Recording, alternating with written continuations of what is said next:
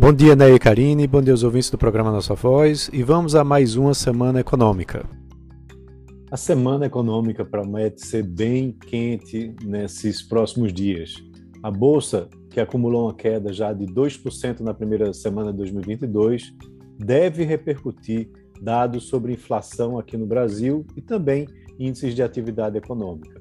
Os dados divulgados até agora são, de certa forma, desanimadores. A produção industrial, que foi divulgada na semana passada, na quinta-feira, teve uma variação mensal negativa de 0,2% no mês de novembro.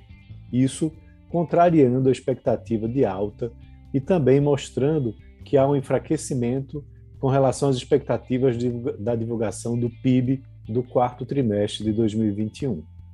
Na quinta-feira, saem os dados do setor de serviços, referentes ao mês de novembro do ano passado, e há uma expectativa de um crescimento mensal impulsionado pelo aumento dos serviços oferecidos às famílias.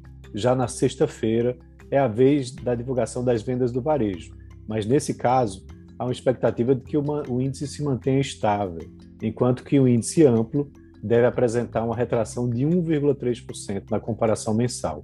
Isso por conta da forte queda de veículos, da venda de veículos e de material de construção. É, teremos também o indicador mais aguardado dessa semana sendo divulgado, que vai ser na terça-feira, vai ser o IPCA, referente ao mês de dezembro.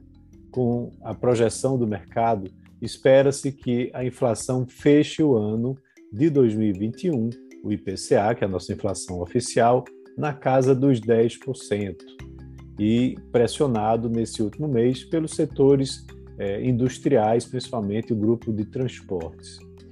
Há também uma incerteza maior com relação a essa leitura do, eh, desse mês de dezembro, porque deve ter também alguns descontos ainda referentes a Black Friday, principalmente produtos de higiene especial, higiene pessoal, desculpem.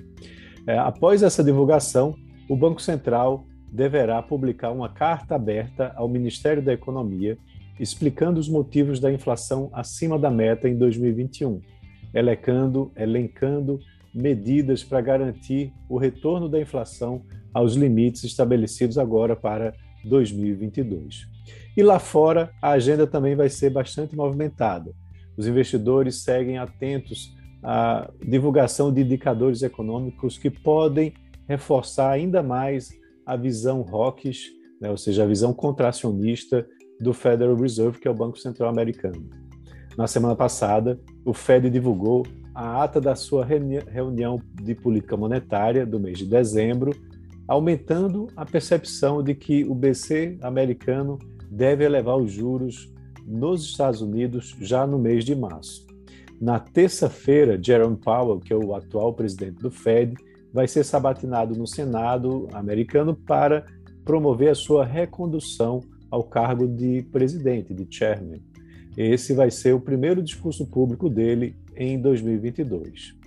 Após a divulgação dos dados do mercado de trabalho, no último mês de dezembro, em que a taxa de desemprego recuou para 3,9%, os investidores agora aguardam dados de varejo e indústria, né, mostrando é, como que o desempenho da economia está, já que os dados do emprego vieram fortes para o mês de dezembro. Então, esses dados serão divulgados na sexta-feira, né, junto com uh, o do varejo, junto com o da produção industrial. Também teremos dados de inflação lá nos Estados Unidos, com a divulgação do índice de preço ao consumidor na quarta-feira e ao produtor na quinta-feira.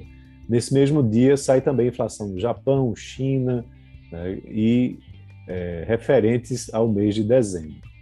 A temporada de balanços lá nos Estados Unidos vai apresentar uma retomada com relação ao quarto trimestre, onde na sexta-feira Citigroup, BlackRock, Wells Fargo e JP Morgan divulgam seus resultados, e na quinta-feira os dados da Delta Airlines também vão ser é, divulgados. Aqui no Brasil, a Camil vai divulgar essa semana os balanços do terceiro período, do terceiro trimestre, é, e teremos ainda um dado bastante importante é, com relação ao calendário da oferta subsequente de ações da Braskem, promovida pelos seus controladores, que são a Petrobras e a Novonor, que é a ex, é, a antiga Odebrecht.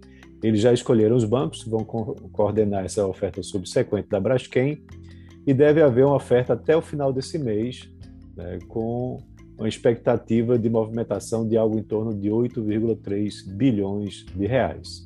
Então é isso. Uma ótima semana a todos e um grande abraço.